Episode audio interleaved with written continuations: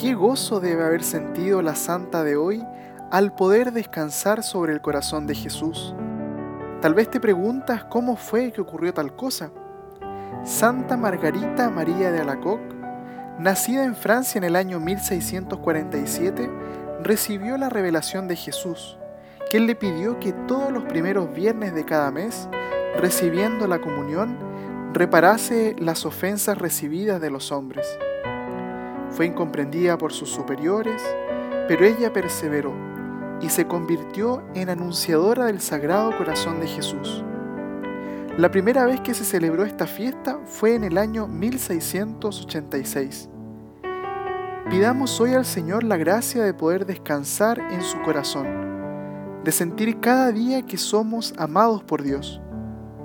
Y pidamos también al Señor que nosotros nunca lo abandonemos que podamos estar siempre cerca de su sagrado corazón. Santa Margarita María de Alacoc, ruega por nosotros.